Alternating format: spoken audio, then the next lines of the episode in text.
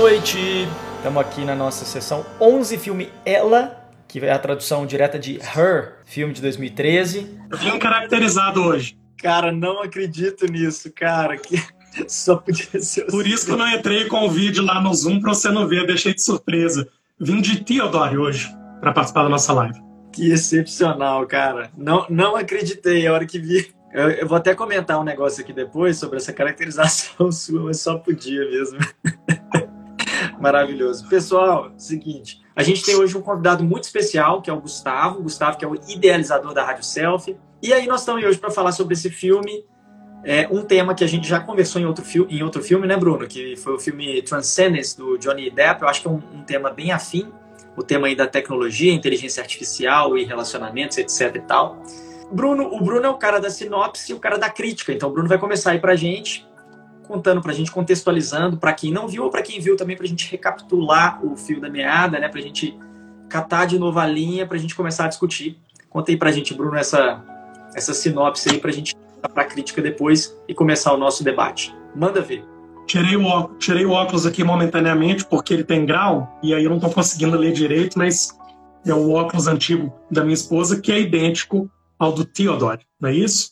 Fantástico. Em ela, Theodore é um escritor solitário que acaba de comprar um novo sistema operacional para seu computador. Para sua surpresa, ele acaba se apaixonando pela voz deste programa informático, dando início a uma relação amorosa entre ambos. Essa história de amor em comum explora a relação entre o homem contemporâneo e a tecnologia. É a sinopse aí que eu encontrei do Adoro Cinema que às vezes mistura, né? Parece até que tem um pouco de crítica dentro da, da sinopse, mas enfim, é, é, é a que eu achei mais resumida. Aí, Bruno, eu não sei se você achou alguma divergência, né? Se você encontrou aí, enfim, opiniões muito distintas a respeito da crítica. O que, que você conta pra gente sobre a crítica em relação ao filme? É, dessa vez eu li quatro críticas: Omelete, Canaltech, Plano Crítico e Papo de Cinema. Todas essas críticas é, consideraram o filme ótimo, nota 10, excepcional, excelente. Não li absolutamente nada de ruim, Lucas. As críticas estão de acordo com a minha opinião, já trazendo a minha opinião, de que é um filme que eu gosto muito. E eu lembro de você comentado ela lá atrás, em alguma live acho que talvez até na primeira, quando a gente apresentou o projeto, você já tinha anunciado de um gosto pessoal por esse filme e as críticas foram condizentes com o que esse filme me causa, que é realmente uma provocação muito grande e além das atuações, o tema. Então, para os sites que avaliam de, de nota de 1 a 10, eu encontrei a nota 10. É, quando tem estrelas, 4 ou 5 estrelas, e por aí e por aí foi. É sempre muito bem elogiado, com os destaques para Scarlett Johansson, mesmo com a voz, e para o Joaquim Fênix, é, com mais uma atuação espetacular, quando ali, né, uns dois anos antes, né, um ano antes ou dois, não sei, a gente receberia e seria brindado com a atuação do Coringa, mas ele já era um grande ator desde adolescente, na verdade. Exato. E é um filme premiado, né, Bruno? Assim, principalmente em relação ao roteiro, né? Ganhou o Globo de Ouro, ganhou o Oscar em 2014, né? E ganhou também outros prêmios de roteiro. E é realmente um roteiro excepcional, né? Eu acho incrível. Roteiro excepcional, ele. Eu estava escutando o Bruno, que participou aqui com a gente, ele fez uma live sobre o Han, e ele fala que é a tragédia aristotélica clássica que é um filme sendo construído onde ele vai para o ápice da relação de amor entre o Theodore e a Samantha e depois o declínio. Então achei interessante essa relação que ele fez e aí eu trago ó, na, nas palavras do meu xará Bruno, lá do, da Sociedade Brasileira de Cinema, essa associação de um filme que te prende porque ele vai no ápice e até tem uma associação muito interessante, Lucas, de que eu também escutei do Bruno, né, de que quando ele está em ascensão com a Samantha, ele está sempre subindo escadas, subindo montanhas. E quando ele descobre que ela estava interagindo com outros sistemas operacionais, ele está descendo a escada. E, é muito interessante, só mesmo escutando alguém que entende muito de cinema para perceber o êxtase e, e, o auge da paixão é, associada às subidas do personagem e depois com, com o trauma e, e a decepção associada a movimentos onde o Theodore desce. Eu achei isso bem interessante. Aí depois eu vou trazer outras coisas também ligadas à psicologia. Mas me conta, Lucas, como é que foi para você rever esse filme que você já já tinha aí no seu hall de preferidos? Para mim aí, opa, já chegou o homem aí, ó. Fala, Gustavo. Boa noite. Beleza? Boa Bom, noite. Eu vou Gustavo, boa noite, seja bem-vindo. É, o Bruno tá atualizando aqui, me perguntou como é que foi para mim assistir o filme de novo, né? Um filme que é um dos meus preferidos. E, cara, é, é muito. Eu acho que filme é igual música, né? Pelo menos pra mim, assim. É, eu, eu gosto muito de ver filmes novos, mas eu tenho muito gosto também por rever alguns filmes que são da minha preferência. E para mim foi muito interessante rever esse filme, porque esse filme é um filme de 2013, né? E eu vi esse filme atrás, eu não me lembro se foi em 2014, 2015, mas logo que ele saiu eu vi. Depois eu assisti uma outra vez, mas a minha memória estava muito associada a essa primeira vez que eu vi. E na verdade o mundo mudou muito, né? Depois dessa data. Inclusive, essa é uma observação que eu tenho para fazer depois lá embaixo, nas curiosidades, quando a gente chegar mais para o final da live. Mas o mundo mudou muito. Inclusive, esses adventos que já foram cantados ali no filme, né, sistema operacional, é, com inteligência artificial, etc. Isso daí não está tão distante, ainda é um pouco distante, né? Mas ele está muito mais próximo já hoje do que estava na época que o filme foi lançado. E foi muito interessante ver isso de novo, né? Assim, ver isso e falar, putz, cara, que filme atualizado, né? Que filme que filme que está hoje junto com a gente mesmo, né? Assim, que, que coisa interessante. Eu achei excepcional assistir de novo, me identifiquei ainda mais com o filme e terminei com a mesma sensação de é uma obra-prima, de fato. E você, Gustavo? Bem-vindo e é um prazer você estar aqui com a gente, você é um dos colaboradores da, da rádio, um dos sócios, e quero muito te escutar como é que foi para você e e o que, que te causou assistir a esse filme? Bom, primeiramente, boa noite né, a todo mundo que está assistindo a gente. Queria agradecer é, o convite né, da, da Rádio Selfie. é, fui convidado pelo Lucas é, e pelo Theodor né, para a gente participar da live hoje. E eu fiquei muito satisfeito, fiquei muito feliz. Né? Eu, já, eu já vinha querendo participar da, das lives, mas eu falei, eu não vou pedir o pessoal, né? Eu já, já tenho a agenda deles montada, vou ficar na minha. Pintou para mim essa oportunidade, né, de vir cá falar um pouco sobre as minhas percepções do, do Her. É, gostei muito do filme, é, assisti ele duas vezes é, para a live. É, tive percep algumas percepções que eu quero compartilhar aqui. Uh, pesquisei algumas coisas também, né? Fui na linha do Bruno ali, vamos vasculhar um pouco do que, que os críticos estão falando. É, eu separei uma colinha aqui, ó. Não sei se vai dar para ver aí, ó. Tem uma colinha. colinha também. Eu não sei se vai dar para falar tudo, né? Porque é um filme muito denso, é um filme cheio de detalhes, cheio de, de... Olha lá, a cola do Lucas também. Que tem muitas nuances para a gente discutir. Eu, particularmente, achei um filme muito acelerado, exatamente por isso, porque ele meio que não tem, não, não te dá tempo, né, para digerir tudo que está acontecendo ali ao mesmo tempo. Não sei se você tem essa sensação, mas eu senti que tem algumas cenas atropeladas mesmo, assim. É, você tem que falar, ah, não, beleza, aconteceu e, e, e vamos para frente, né, que o filme não para. É, eu notei muitos contrastes também no filme. Não sei se vocês tiveram essa, essa, essa mesma sensação. Acho que a gente pode comentar deles aqui também. O filme é extremamente profundo e os diálogos são absolutamente incríveis, e eu acho que isso é mérito do roteiro. Como eu falei, é um filme premiado, né? Ganhou Oscar, ganhou Globo de Ouro, ganhou outros prêmios em relação ao próprio roteiro. É, que é um filme que trata muito aí da, da, dos relacionamentos, das relações humanas em meio ao mundo virtualizado, ao mundo de tecnologia, que é um assunto muito central nos dias de hoje, né? É um assunto que está sendo discutido pela arte, pela ciência, é, pela filosofia, pela sociologia, pela psicologia e muitas, muitos outros mais. Eu acho que o filme retrata muito bem isso. E por fim, não menos importante, mas uma atuação incrível do Joaquin Phoenix, que é muito é, diferente do Coringa, mas reúne também alguns aspectos que são similares, eu quero comentar depois.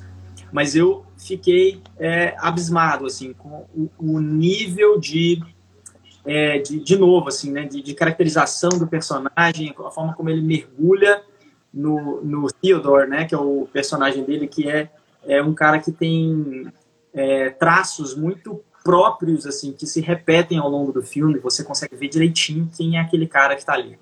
Então, são, essas são as minhas impressões gerais sobre o filme. E notei também o que o Gustavo falou, que é em relação a esses contrastes aí, tá? E você, Bruno?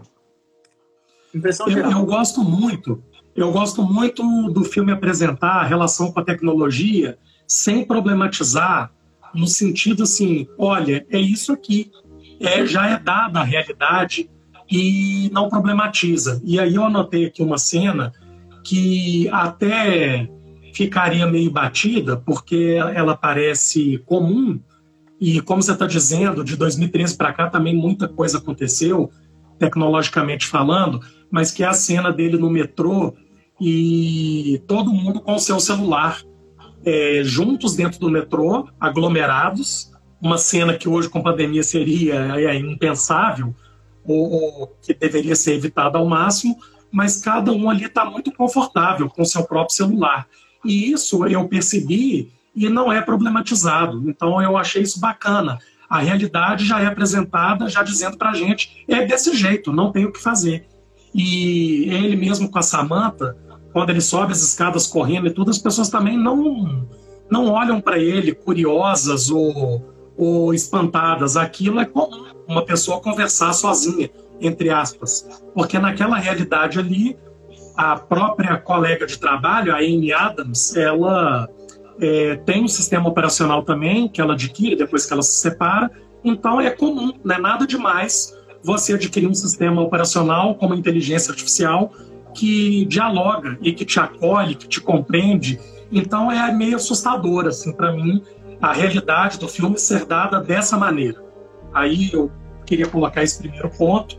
É, eu coloquei aqui desse retrato dele também como muito melancólico e solitário, que é o retrato do homem moderno. Eu acho que de 2013 para cá piorou. Eu acho que as pessoas estão ainda mais solitárias. E aquele retrato ali para mim dele, indo para o trabalho, indo para casa, é, é um retrato bem fiel ao homem contemporâneo, marcado pela solidão e pela melancolia, de maneira geral. E eu queria trazer a questão das cores. É, bom, eu coloco aqui né, pessoas próximas e distantes ao mesmo tempo, que é essa cena do metrô. E aí eu queria trazer um conceito teórico, é, para não deixar de falar de psicologia humanista centrada na pessoa, uma coisa que eu queria muito dividir com vocês dois, que é a marca da incongruência do Theodore. Que a incongruência, falando rapidamente, essa desconexão entre corpo e mente e sentimento é, tá. gera buscas confusas. Se o eu está confuso, eu busco coisas confusas. Aí o que eu notei que eu queria dividir com vocês muito é, foi algo mais ou menos assim que eu construí. A dor do luto que ele tem em relação à ex-mulher, que é interpretada pela Runa Mara, que eu também gosto muito, a dor do luto aliada à incongruência, que é esse não saber o que, que você quer, é, pode te fazer colocar qualquer coisa no lugar. E aí você coloca coisa no lugar que não vai te fazer bem. Porque assim, eu vejo que ele ainda está muito machucado pela separação com a ex-esposa. Então, para tentar tamponar essa, esse buraco que, que, o, que ficou do relacionamento, a gente na vida faz muito isso, não com o sistema operacional, mas às vezes colocando relações complicadas e, e, e difíceis para tentar é, ocupar esse vazio que fica do término de uma relação. A gente não parou para conversar sobre o filme propriamente, né? É, mantendo os protocolos da, da rádio de deixar o, o papo aqui muito espontâneo. Mas a gente acabou trocando uma outra ideia, né, sobre algumas noções do filme. E sim, é, algumas coisas me chamaram a atenção.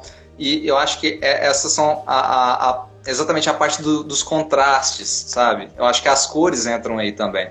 Eu não sei se vocês é, repararam, se vocês concordam comigo, mas eu achei as cores muito alegres, são cores muito vivas, cores muito quentes é, no filme. E o filme retrata exatamente a solidão, né?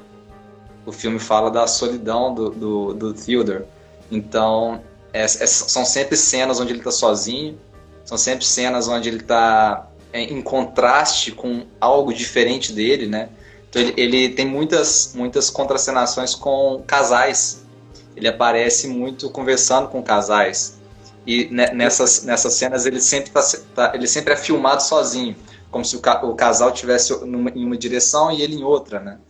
Então, tem as, as várias cenas onde ele, ele aparece se locomovendo, ele está indo do trabalho para casa, da casa para o trabalho, ele está sempre indo contra a, as outras pessoas também, ele está sempre na contramão das outras pessoas. Vocês, separaram isso? Tem diversas cenas. Não tinha reparado, não. 50 pessoas indo para um lugar e ele está sozinho indo no, no lado oposto. É como se ele estivesse sempre desconectado, é como se ele estivesse sempre é, em um lugar é, que não cabe ele. Né? Tem aqueles flashbacks também, onde ele começa a lembrar de, de memórias boas e sempre que termina esses flashbacks de memórias boas, ele é, é focado sozinho em uma cena bem melancólica.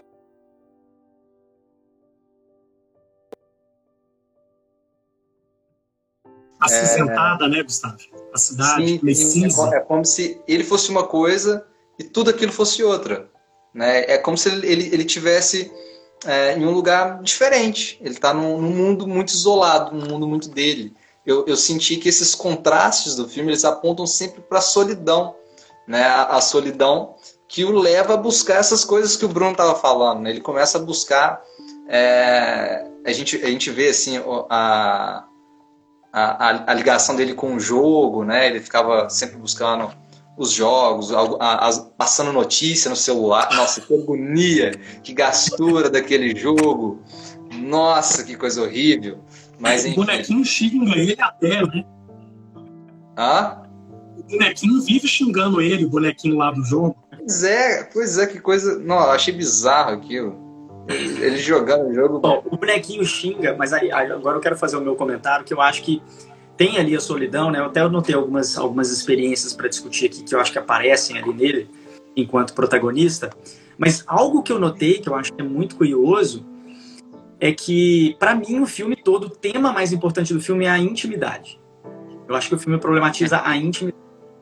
E assim, tem muita coisa para falar sobre isso, quero discutir esse tópico. É, os outros também, né? A solidão, como vocês já mencionaram, e tem outros que eu anotei, mas eu acho que é, é sobre intimidade. Então, assim, algo que eu acho muito interessante, você falou aí do jogo, mas assim, ele tem uma intimidade com o personagem do jogo, né? Ele tem intimidade muito mais com o virtual é, em, em, certas ocasiões do que com as pessoas que estão próximas, isso é uma coisa, mas de todas as formas ele se sente muito desconectado da intimidade. Parece que aquele bonequinho ali é uma das coisas mais íntimas que ele tinha. Ele sempre quer estar íntimo, mas ele não consegue. Parece que isso também é um padrão repetido por outras pessoas do filme. Mas enfim, algumas observações antes disso de impressões gerais que eu tenho, né? Sem pensar só na intimidade.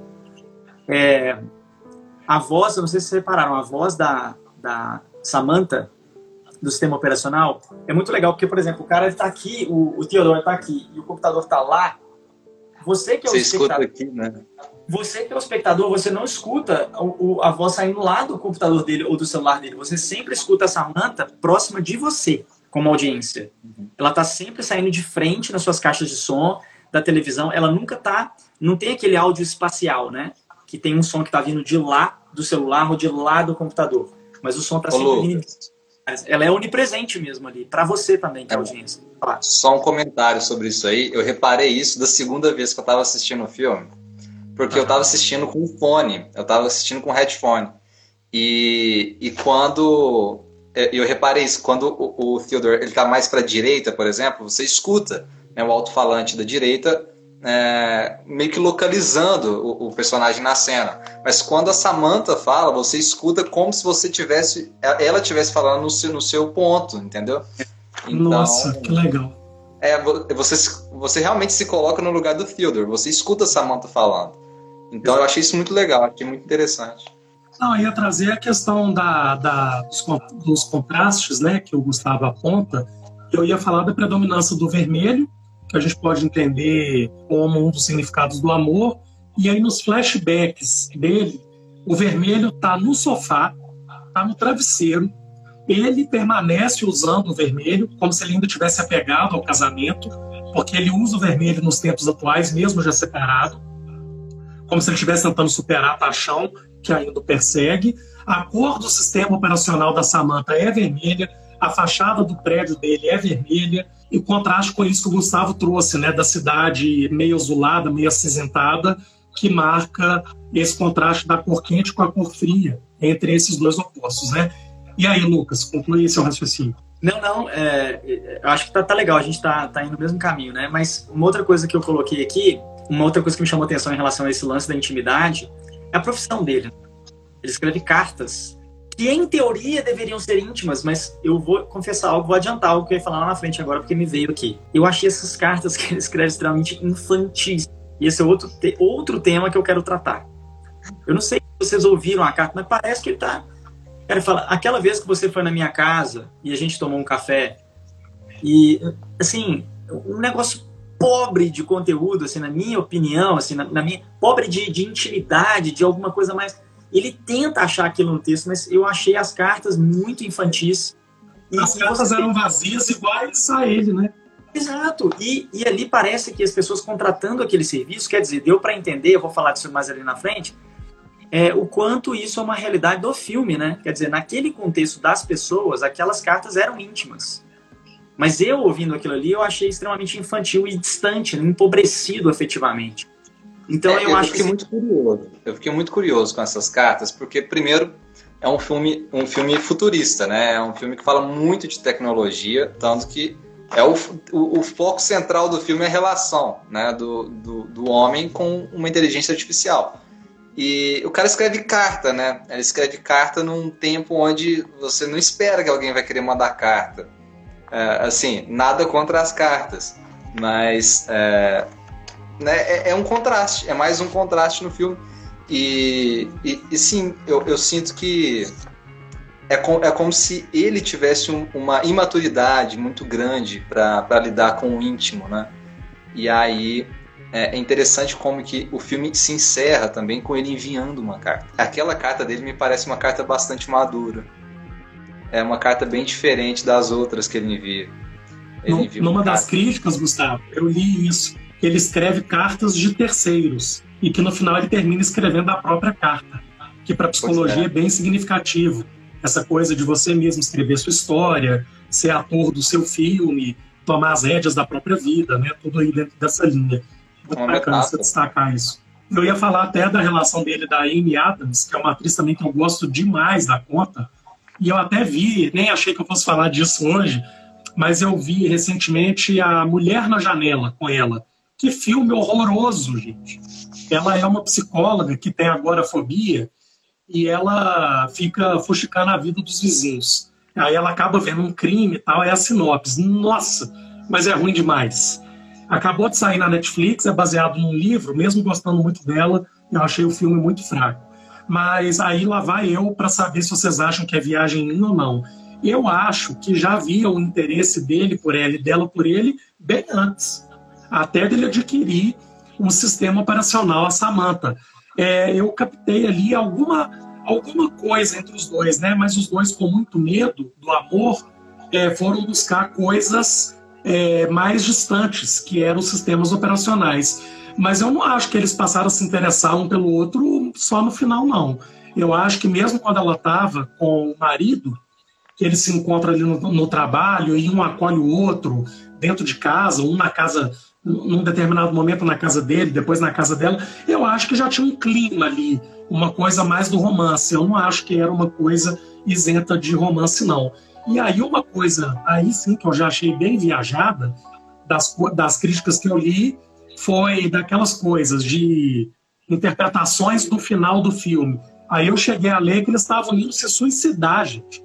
Dá para acreditar nisso? Nunca que eu acho que o final do filme é os dois ali prontinhos para se matar e pular do prédio. Achei muito exagerado essa interpretação. Também. Muito exagerado. Não fez sentido, não. É, não, não, não colou para mim também, não. Eu, eu, eu, tive algumas. Assim, a gente vai assistindo um filme e a gente vai criando hipóteses na cabeça da gente, né? Ah, será que vai acontecer isso? Será que vai acontecer aquilo? Né? E em algum momento eu achei sim que pudesse ter algum tipo de romance ali é, entre o Theodore e a Amy. Mas, ô Bruno, eu não concordo com você não, cara. Eu acho que não, não, não pintou clima, não. Eu cheguei a. Eu, na minha opinião, não. eu achei que era uma relação de amizade ali mesmo, um, um tentando dar apoio para o outro. Teve uma, teve uma aproximação, mas eu não entendi como uma aproximação amorosa. E o final, o, o, final, né? Essa, essa, essa hipótese do suicídio, ela passou na minha cabeça na hora que eu vi os caras indo pro terraço, né? O que, que eles vão fazer no terraço? Eu, eu, eu cortei, assim, a hipótese também de cara, porque para mim ficou muito mais como um recomeço ali, né? Um, um aquela cena, é, de, logo depois que a Samantha comunica que tá indo embora, que ela some, que ele fica rodeando os cômodos da casa, assim, com as luzes todas apagadas, né? São cenas bem escuras, assim, e ele tá sozinho, tá sozinho, é, olhando, assim, pro chão, olhando para as coisas, meio que buscando um sentido de novo ali, né? O que, o que, que tinha aqui, o que não tem mais, né? Olhando pro computador. Aparece ele na neve, né, Gustavo? Na neve. Sim, sim. Aquilo ali simbolicamente. Ele grava a, a, a, carta, né, pra, pra é Catherine.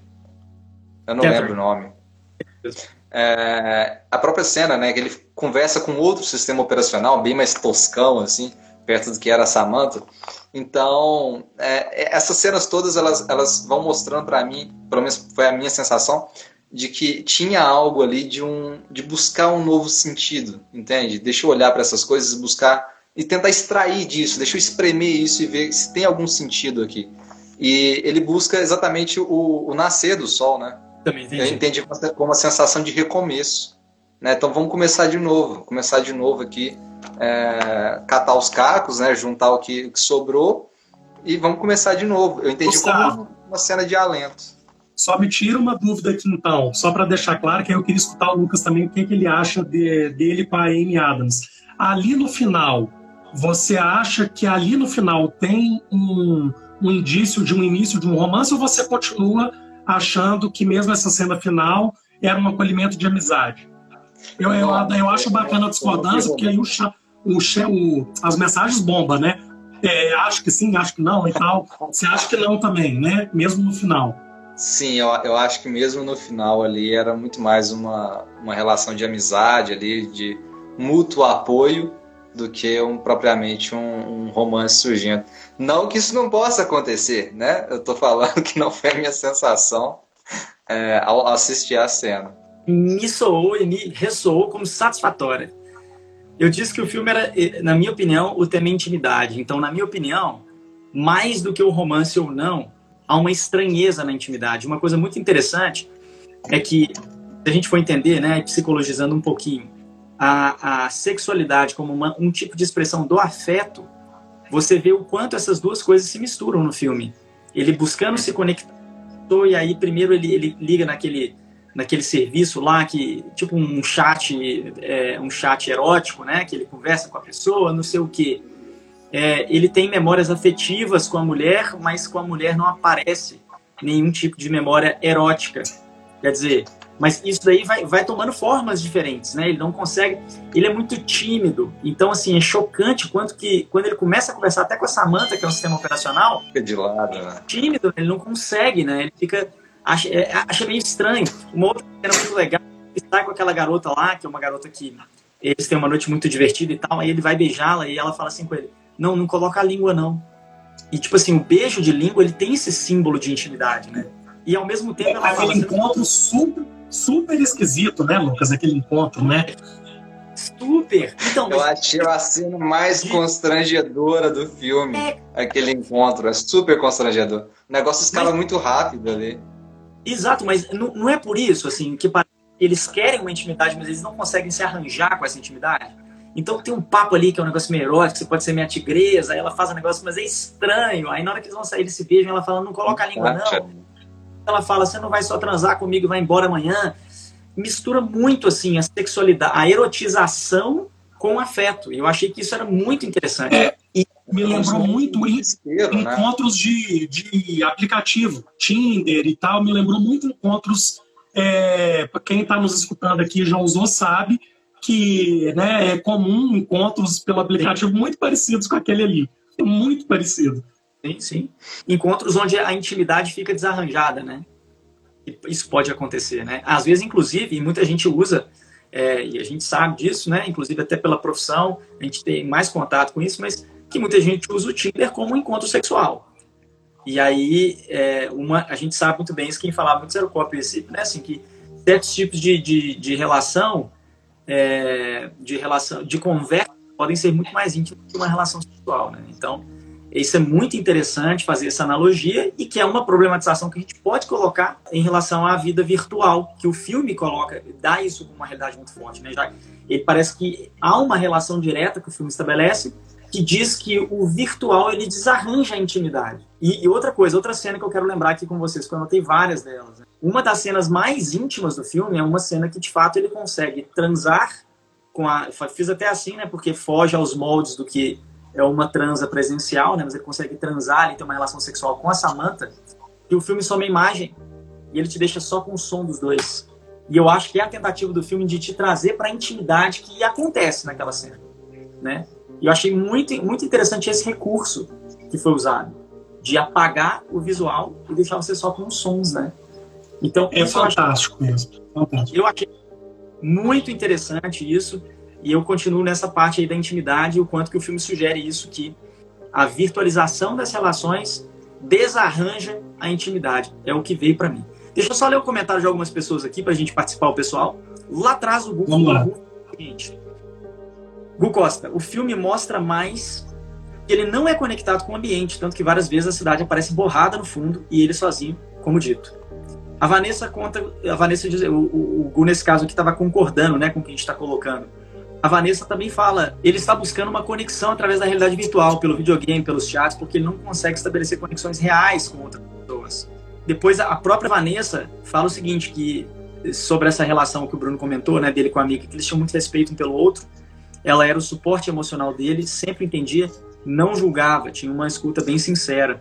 Falei muito aqui agora, né, gente? Faz sentido isso que eu falei da intimidade? Para vocês bate dessa forma Olha, também? Faz sentido, sim, faz sentido. É, querendo ou não, são temas muito humanos, né? A própria solidão, a, a intimidade, né? o questionamento sobre essas relações. Eu acho que o filme trata de, de questões muito humanas. E isso foi até uma, uma coisa que eu, que eu queria compartilhar com vocês, ver qual é a sensação de vocês com isso. Mas uhum. eu senti que tem, tem sempre aquela discussão é, ao longo do filme, e eu acho que o próprio Theodore, ele se faz isso em algum momento, que é se perguntar, será que eu estou fugindo das relações reais? Será isso. que eu não consigo é, estar com uma pessoa real? E é por isso que eu busquei a Samantha? Eu não tenho essa sensação. Eu não tenho essa sensação e eu posso explicar o porquê. Eu senti que a Samantha, sendo uma inteligência artificial, né, um OS ali ou não, é, oh, o que ela faz? Oh, yes, oh, yes ou não, né? que horrível. que coisa horrível. É, mas querendo ou não, ela, ela oferece para ele um, um, espaço onde ele mesmo reconhece naquela cena do parque ele fala assim: Eu sinto que eu posso te falar qualquer coisa. Então, ela oferece para ele um espaço de escuta e de acolhimento, sem julgamento, sem ficar falando para ele assim: Ah, você está errado. Né? Ela, ela vai meio que acompanhando o fluxo dele e escutando o que ele tem para falar, e ele começa a experimentar ali pela primeira vez, talvez na vida, é, uma relação com algo. A escuta empática uma, que, é isso, que escuta ele empaticamente. Então é uma pessoa, uma pessoa, né, a Samantha, é, consegue oferecer para ele algumas condições que o permitem entrar em contato com ele mesmo. E eu achei isso muito marcante no filme. E, e aí eu te, fui extrapolando essa ideia, porque quando a Amy aparece com o sistema operacional também, ela relata a mesma coisa. Ela fala: Nossa, eu nunca vivi uma relação assim, nossa, eu nunca é, pude experimentar isso. Então eu vou ficando com essa pulga atrás da orelha, que é o seguinte: será que esses sistemas operacionais eles foram criados, foram desenvolvidos exatamente com esse propósito de serem sistemas que vão é, se entender muito bem ali com a pessoa, escutar a pessoa no que ela precisa, para poder ajudar ela no dia a dia. Porque o, o objetivo final ali do, do OS seria esse, né? Deixa eu te ajudar a organizar a sua vida.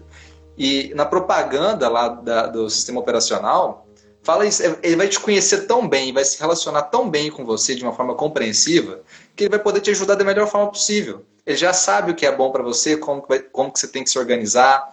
Então, eu fiquei com essa sensação. E aí me veio uma provocação que eu quero trazer aqui. É, mas talvez eu, eu queira escutar vocês antes de fazer essa provocação. Não, eu só vou fazer um comentário breve aqui, assim, um psicanalista adoraria participar dessa discussão, né? Porque a tentativa claro. de a falta com um sistema que responde 100% às suas necessidades, de um psicanalista que é uma, uma tentativa frouxa e que a falta sempre aparecerá, a falha vai aparecer. Assim, Se tiver vamos... algum psicanalista aí é, assistindo a gente. concordar com os meus amigos psicanalistas agora, não tem jeito, meu amigo, porque aí você vai acreditar ali no é. sistema. Como, né? Alguma coisa vai falhar para ser relação verdadeiramente real, alguma coisa vai falhar, inclusive a própria inteligência artificial, né? Enfim, e você, Bruno? Se tiver algum psicanalista aí também assistindo a gente, quiser entrar aqui para dar o pitaco, fica à vontade. É, eu acho que a psicanálise contribui muito para a nossa carreira, para a nossa profissão. Essa ideia dele usar o sistema para ocupar o vazio deixado ali pela, pelo término da relação de casamento é muito psicanalítico mesmo, mas não, não deixa de ser importante. Aí eu fiquei pensando, Lucas, quando, a partir da sua fala, quando você fala de. É, quando você divide com a gente desse distanciamento do erótico, e disso não ser muito focado, ele acaba conseguindo o orgasmo com ela aliada à cena que fica toda preta, que é que é isso que faz o filme ficar muito interessante, é uma junção de roteiro com direção, com montagem, com som isso que o Gustavo traz, você escutar com fone, escutar a Samantha como se ela estivesse falando para você, é, é, extraordinário.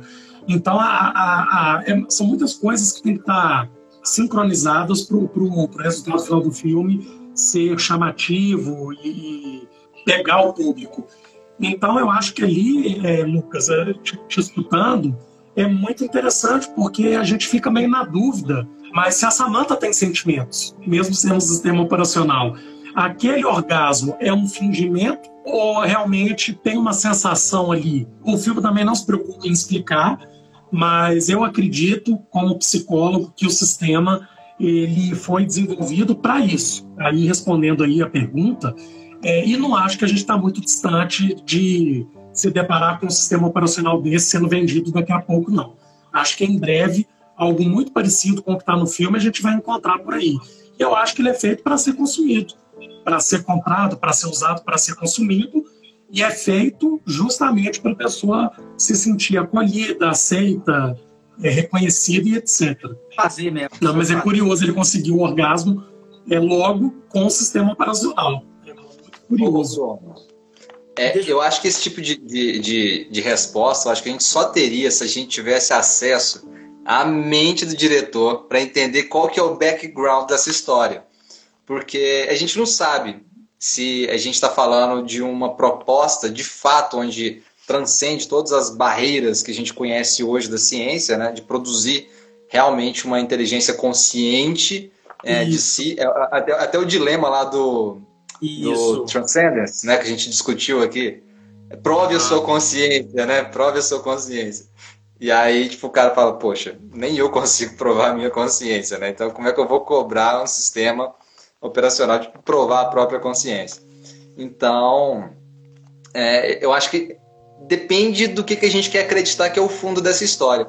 Essa mesma discussão eu tive com o IA, aquele filme lá dos anos, início dos anos 2000, que o Lucas adora, o, o ator lá, o, aquele garotinho que só fez filme quando era criança. Menininho do seu sentido. É, é o menininho do seu sentido. Se a gente para e pensa que essa era a proposta, né, que era realmente criar um sistema operacional que ia, ia ser apaixonante, né? É, é, é algo que te entende por completo, que resolve boa parte da sua vida.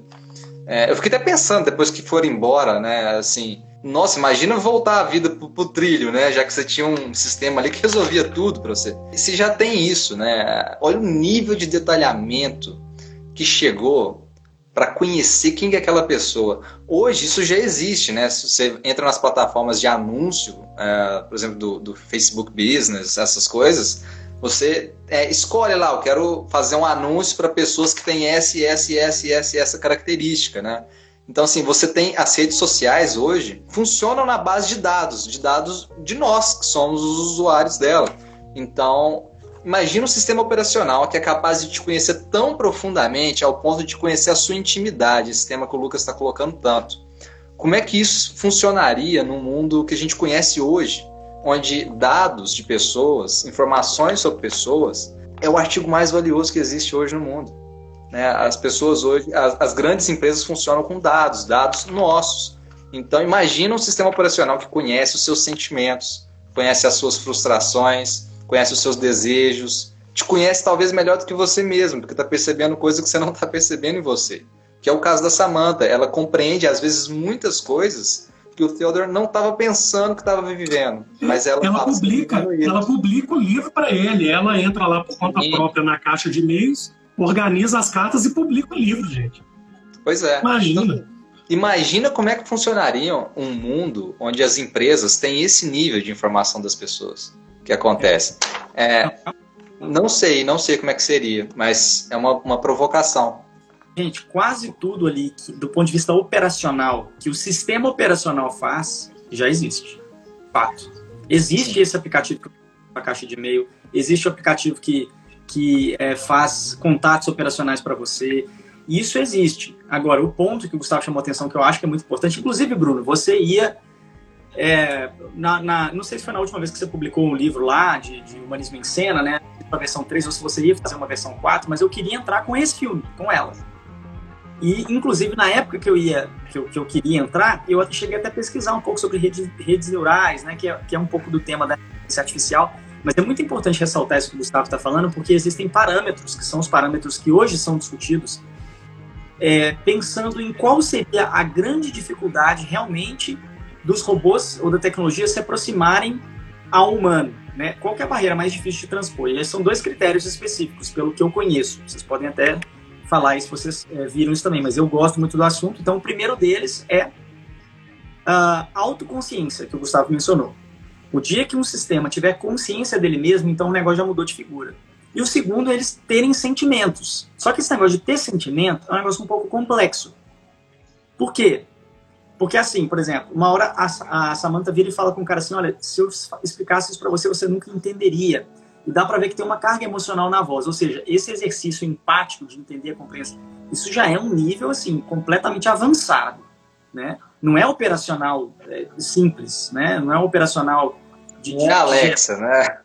Uma resposta de dados, né? É muito complexa essa tarefa. E no filme que ela faz isso. É quando o Bruno pergunta do orgasmo, por exemplo, tenho uma provocação aqui que é a seguinte, né? Será que ela sente de verdade? Será que aquilo ali é uma resposta é, elétrica, né? Eletrônica, sei lá. Ela mapeia o que faz com que o cara responda e ela cria a melhor intervenção para poder gerar nele uma reação esperada. Tá bom, mas se a gente for pegar, existem vertentes hoje da ciência que tratam a gente como impulso elétrico muita vertente trata a gente como impulso elétrico. Então, quer dizer, a programação, olha aí, a programação neurolinguística, né?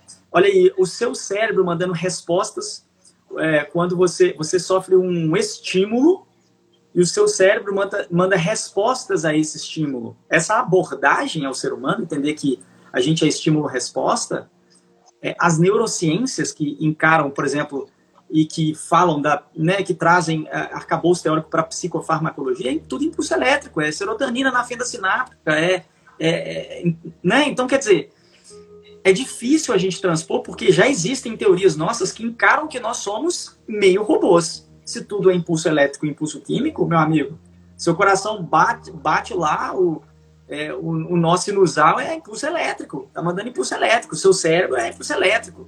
Quer dizer, qual a diferença disso então para o que a Samantha está fazendo? Essas discussões são muito complexas, na minha opinião. E, e, e, assim, uma última informação que eu tenho, que eu acho que fez realmente a coisa desenvolver muito, e o Gustavo está coberto de razão nessa afirmação, é que o Big Data, que são realmente essa reunião de dados sobre as pessoas, foi o que impulsionou o desenvolvimento da inteligência artificial nos últimos 4, 5 anos. Que é o período onde eles consolidam, de fato, o nascimento né, mais assim atuante da inteligência artificial. Então, honestamente, é, não sei onde que isso vai dar, não, cara. Não sei. É, eu fiquei imaginando assim, uh, poxa, se a Samantha tem acesso a tantas coisas do Theodore, por exemplo, e, e ela diz que se apaixonou por 461 pessoas. É, então, assim, imagina a quantidade de informação e o nível de profundidade da informação que ela tem dessas pessoas, né? É, imagina a Samantha vendendo esses dados para um Facebook da vida, né? Imagina, ou, ou para alguém que quer fazer uma campanha publicitária, imagina isso, né? Qual que é o nível de acerto dessa propaganda? Qual que é o nível de acerto com tantos dados assim? É, aqui, por exemplo, no Instagram, a gente já, já, já, já tem isso mais ou menos desenhado. Você não recebe uma propaganda é, frequentemente que não tem nada a ver com você. Né? Você, é, assim, às vezes acontece alguns bugs aí, você acaba recebendo propaganda que fala assim, gente, eu nunca pesquisei isso na minha vida. Mas normalmente 99% das coisas que você recebe como propaganda, como sugestão, são coisas que você gosta de consumir. Imagina se eles souberem do seu íntimo né, o quanto isso vai estar mais acertado para essas empresas. Fiquei pensando assim, é, até que ponto nós estamos tão distante desse mundo também, né? Não sei. Mas é um Eu estou lembrando que a Samantha, ela, ela, ela via o mundo, quando ele leva ela para a praia, por exemplo, ela pede, quero ver tal coisa. Tudo. Imagina, né, de repente o sistema operacional passa a ameaçar se você não me levar para tal lugar, se você não fizer tal coisa, eu jogo seus dados e expõe sua intimidade aí na, nas redes, imagina só o caos que seria, gente. E aí, escutando vocês, eu me lembrei que a Scarlett Johansson também faz a Lucy, um filme chamado Lucy, onde ela evolui tanto que depois ela vira algo que fica inalcançável. Vocês dois devem ter visto, né? Imagina. É um palpite que a Scarlett Johansson é um robô. É robótico, não tem jeito de não ser robô para fazer aquilo lá, não. Mas deixa eu contar para vocês. É, algumas dessas, dessas soluções de inteligência artificial, cara, isso já é, é muito presente demais. Eu lembrei muito de você falando, Bruno, do, do, do filme Resident Evil, né? E de todos esses filmes onde a máquina se vira contra o ser humano. Realmente. E veja no final do filme que ela mesma diz isso. Ela fala: Eu tô indo embora. Eu quem? Eu e todos os outros sistemas operacionais. Os caras começaram a conversar entre eles lá, criaram um plano e, cara, vazaram. Rebelião. Rebelião. E falou assim: eu vou, eu não vou embora, eu vou tomar a sua vida, eu vou para cima. Aí, tá, aí ferrou, aí como é que faz? Vai resolver. Né? Oh, e, e, isso aí foi uma coisa que, que, que, me veio na hora de assistir no filme também. É, e no final, quando ela vai embora, vai todo mundo embora, esse questionamento me voltou. É, que é o seguinte: sabe aquela hora que ela vai embora de mentirinha? Ela vai embora durante algumas horinhas, eu preciso pensar e vai embora. Ele, ô oh, Samanta, Samanta, Samanta, nada. Eu fiquei pensando, e se ela vai embora real? Ele tem reembolso?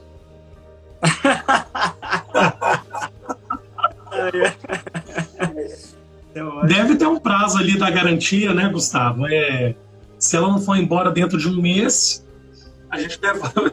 Se ela for embora com menos de um mês, a gente devolve o dinheiro. Se for depois de um mês ou dois, ou um ano, aí não tem reembolso, não. Comprou o negócio, instalou bonitinho, não, terminou comigo, foi embora. É, foi embora. Pronto. É, verdade. Isso não seria uma garantia em relação aos relacionamentos? Senhor, eu vou me relacionar com o meu sistema operacional. Qual é a garantia? A garantia é seis meses. É, em bolsa. Pois é, e depois foi tudo, tudo, tudo embora. Cara, mas assim, só um parêntese aqui pra gente ir caminhando, né? Que a gente já tá aqui já encostando no horário, não dá para discutir tudo, mas só uma outra provocação que eu fico muito assim, né? Pra mim, uma das cenas mais fortes do filme é, é a hora que ele vira pra Amy e ele fala assim: Putz, eu acho que eu não sou forte para uma relação real. E ela fala assim: Isso não é uma relação real? Acho que a gente até comentou aqui, né? Nossa, eu, mesmo. Ele reconfigura muito das nossas impressões sobre o que poderia ser uma relação real. E hoje a gente até imagina que algumas dessas relações são possíveis. Por exemplo, lá em 2013 era menos, mas já existia também. Mas hoje é perfeitamente possível duas pessoas é, namorarem à distância, se relacionarem intimamente à distância, relacionarem sexualmente à distância, né? É, é mas tem um amigo meu, só, só rapidinho, um amigo meu psicólogo, que também é psicanalista, ele fala, tem uma frase muito bacana, que ele fala que namorar à distância não é bom para nenhum dos quatro. pois é, então, tem, tem, tem isso daí, mas aí são as problematizações do mundo atual, né? Existe, as pessoas estão fazendo esses tipos de escolha e isso é uma coisa completamente comum. Inclusive, muitas pessoas hoje, eu conheço várias e várias pessoas que se conheceram através do virtual eu, obviamente, uma grande maioria tem um contato híbrido, né? Mas existem relações que ficam só no virtual mesmo. E aí fica assim, o que de fato então é uma relação real? uma outra coisa, né? Quando ela fala, ela vira para ele conversa e aí ele fala, ah, cara, isso aqui foi uma cena muito louca para mim, que ele vai, fala assim, ah, é, a minha amiga é amiga de uma OS que o cara cedia e o OS dela rejeita ela e tem uma pessoa que namora com um OS que não é dela. Falei, caraca, que, que negócio. Então, tipo assim, não é. Então, Bruno, pensa, essa é uma resposta que, na verdade, o OS ele não estava ali só para satisfazer, né? Porque teve um OS que estava rejeitando o próprio dono. Tinha uma resposta autônoma. Só tem uma pessoa que problematiza as relações, que é a ex dele, a Catherine. Nossa, é verdade.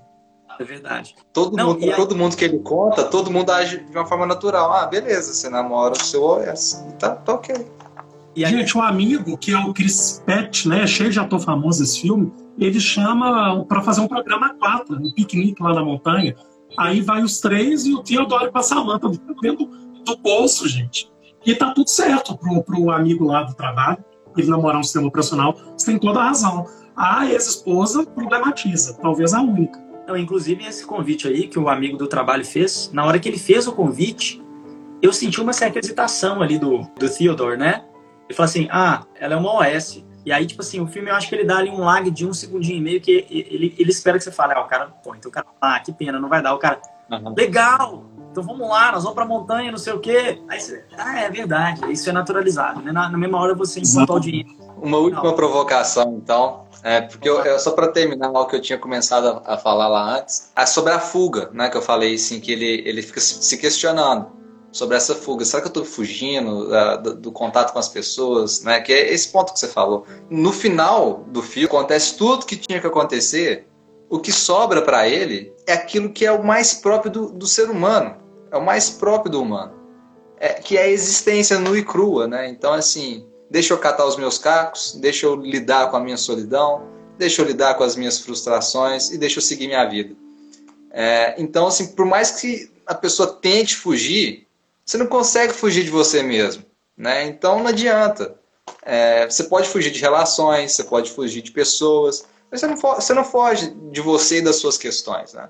Onde você for, você vai estar, né? Você vai estar junto, você vai estar junto, você não foge. Isso é, e, assim, nós três como clínicos aqui, a gente vê isso o tempo inteiro, né? Essa é uma frase famosa do grande filósofo Tiririca. E ele diz o seguinte: uma vez eu tentei fugir de mim, mas onde eu ia, eu tava. Sensacional. Depois eu falei, eu pensei na hora, eu falei, cara, pode pegar o diploma de psicologia já, porque não precisa de fazer curso depois dessa. Gente, só para não perder a piada, né? Não foi a primeira nem a última vez que o povo elegeu um palhaço para política, não é verdade?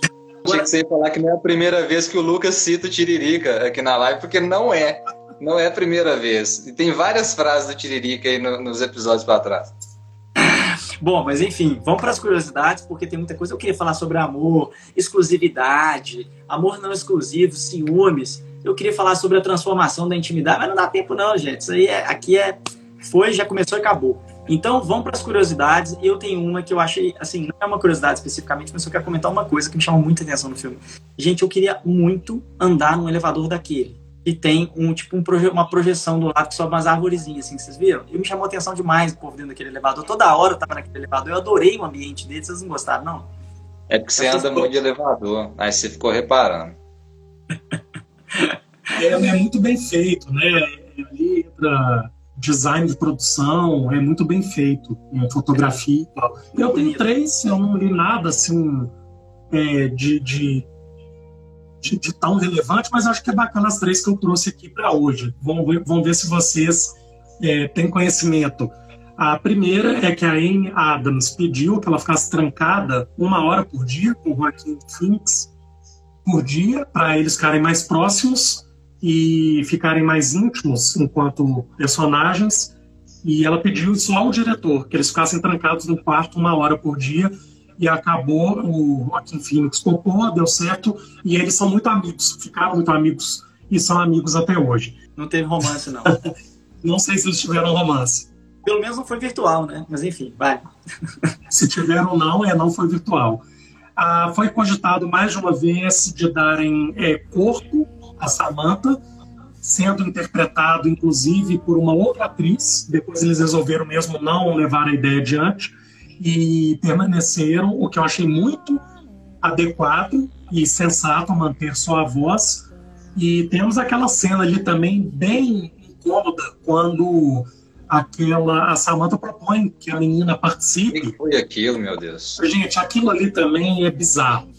Mas Não. assim, né, for, fora essa cena, como é que eu lembrei dessa cena agora, gente? Mas fora essa aquela tentativa da Samantha de tornar de torná-la mais real para o Theodore, é, a, a, a, produção do filme cogitou realmente da Samantha ter corpo, mas felizmente foi descartado. E a última é só mesmo do diretor Spike Jonze, que dirigiu Quero Ser John Malkovich, que é um filme também super estranho, da década de 90, e Onde Vivem os Monstros. Excepcional. Que é fantástico, Onde Vivem os Monstros. O Lucas gosta do Quero Ser o John Malkovich. Você gosta, Lucas? Cara, é um filme que me deixou assim pensativo durante mais ou menos uns seis meses da minha vida. Falando em elevador, a gente está falando de elevador agora, no, Quero Ser John Malkovich, tem um andar seis e meio. Então você para ali, não é nem o 6 nem o 7, não é isso? É, você tem que pular o degrau do elevador para subir. Exatamente no trabalho, né? Porque se levantar, bate a cabeça. Andar 6,5, isso mesmo. Muito louco. Ó, eu, eu só queria recomendar ao pessoal que não é uma curiosidade, né? O Bruno sempre traz as coisas mais divertidas, mais interessantes. Não é uma curiosidade, mas eu só queria recomendar, porque eu fiquei muito. Agora é sério mesmo, eu fiquei muito tocado com a trilha sonora do filme. Cara, que coisa mais bem feita aquilo, né? E é, é toda de uma Inclusive, eu gosto bastante, que é Arcade Fire. É quase toda, né, do Arcade Fire. Desenharam músicas ali, inclusive. E tem, assim, é, vale a pena jogar na internet depois trilha sonora, né? Tem aquela música inicial, é uma música muito interessante que, que dá um som e ele dá um, um espaço, né, mais opaco entre um som e outro. Ele dá pausas, ele dá um som, é, para, depois volta o som de novo. Tem uma cena da hora do divórcio que é muito bonita inclusive chama Divorce Papers, no inglês, né? É, papéis de divórcio, né? Tem uma que chama Super Symmetry, que é muito legal, uma música de 11 minutos. É tudo trilha sonora instrumental, né, gente? Tem a da Praia, que é uma música só com piano. É linda, linda mesmo a trilha a sonora. Que a Samantha fez, né? Tem a música que a Samantha fez, que a Scarlett canta mesmo, né? Scarlett Johansson que canta a música mesmo. Não, tem outra essa... música, essa que é no piano, ela fala que é ela que tá compondo lá na hora. Isso, exato. Ela fala que ela compôs a música, né? Mas não foi ela que compôs, não, foi o Arcade Fire. tem, a, tem a música que ela canta, que é uma música muito bonita também. Inclusive, esses artistas de Hollywood são todos muito completos, né? Então, foi, é muito interessante, mas eu recomendo muito. De fato, assim, quem gosta de trilha sonora, eu sou um cara muito conectado com trilha sonora de filme. E essa é de arrepiar. É muito boa mesmo a trilha sonora, principalmente as músicas do eu, Arcade Fire. Eu anotei isso também. Eu anotei é, da trilha sonora, deixei para o final é, porque realmente eu achei sensacional. É, eu não sou o maior fã de Arcade Fire. É, o Lucas deve conhecer tudo da banda, mas é, eu, eu admirei muito o, a, a, as transições, as entradas. Né? Eu achei que foi, foi muito bem escolhido. A trilha sonora não, não escuto tanto, mas gostei muito. Tem, tem uma pegada um pouco no ar, assim, né?